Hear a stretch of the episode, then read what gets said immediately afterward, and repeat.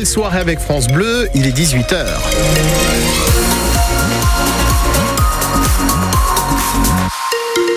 Et sur la route, ralentissement en cours actuellement sur la nationale entre Caen et Lisieux, entre Frénouville et Bellangreville. En direction de Lisieux, soyez vigilants. La météo, Elodie Touché. Déjà le retour des nuages pour la nuit prochaine, des averses attendues également euh, demain en milieu de journée et des températures qui rafraîchissent.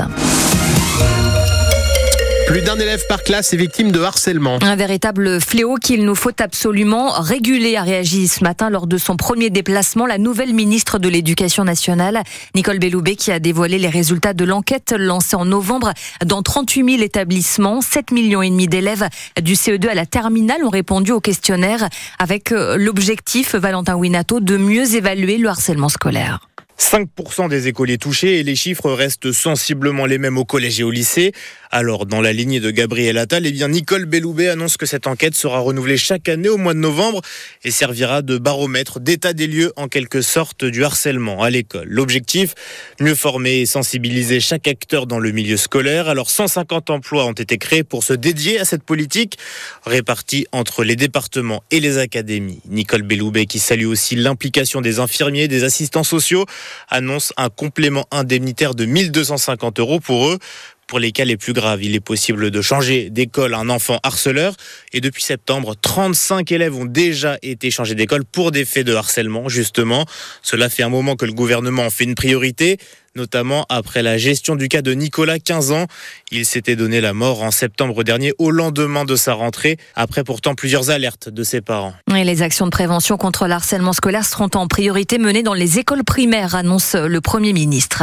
Le quatrième piéton fauché par un automobiliste ce matin dans le Nord n'a pas survécu.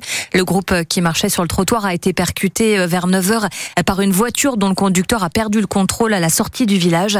Placé en garde à vue, il dit s'être endormi au volant mais n'aurait pas consommé d'alcool. France Bleu Normandie, 18h2 l'année 2023, à très bon cru pour l'aéroport Cancar-Piquet. Avec un nouveau record de fréquentation, 329 632 passagers ont transité par l'aéroport de l'agglomération cannaise, soit 9% de plus qu'en 2022.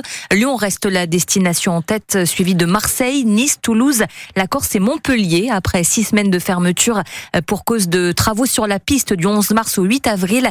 Une nouvelle ligne saisonnière sera lancée depuis l'aéroport l'aéroport Cancar-Piquet en direction de Kerry en Irlande.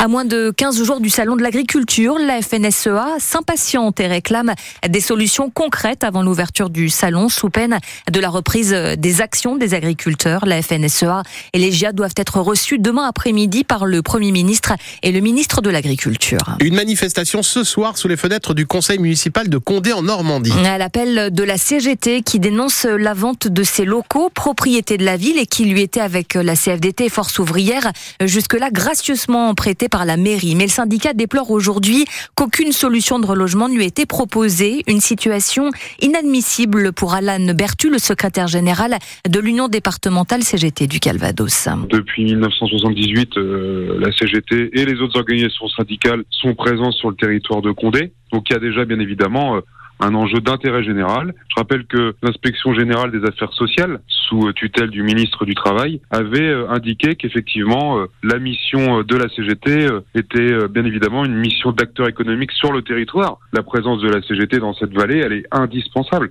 Et donc qui est euh, pour nous le, plus injuste, c'est qu'il n'y a eu aucune concertation avec la mairie. Deuxièmement, en plus des organisations syndicales dans l'ancien bâtiment, il y avait la présence de plusieurs associations qui, elles, seront relogées, ce qui nous fait penser aujourd'hui que Madame Deken est dans une politique euh, anti-syndicale et plus particulièrement anti-CGT. Et donc évidemment, on s'interdira rien en termes d'action et de mobilisation dans la période pour sauver le local, euh, le local à Condé. Voilà, en tous les cas. Mais la mairie de Condé en Normandie explique qu'elle n'a plus aucun local disponible à proposer aux délégations syndicales qu'elle hébergeait gracieusement depuis plus de 20 ans. Le président et cofondateur du site d'information Mediapart quittera la direction à la mi-mars, le 14 mars, date à laquelle le nom du successeur d'Edoui Plenel sera connu. S'il n'en est plus le patron, Edoui Plenel continuera à écrire pour Mediapart. Et puis les Normands aussi pourront profiter du 80e anniversaire du débarquement. Eh oui, 80 visites de lieux célèbres et d'autres plus confidentiels avec des guides conférenciers seront offerts aux habitants de la région du 25 février au 4 mai. Le nombre de places étant limité à 25 participants par visite. La réservation est donc obligatoire et ça se passe sur le site guide au pluriel de.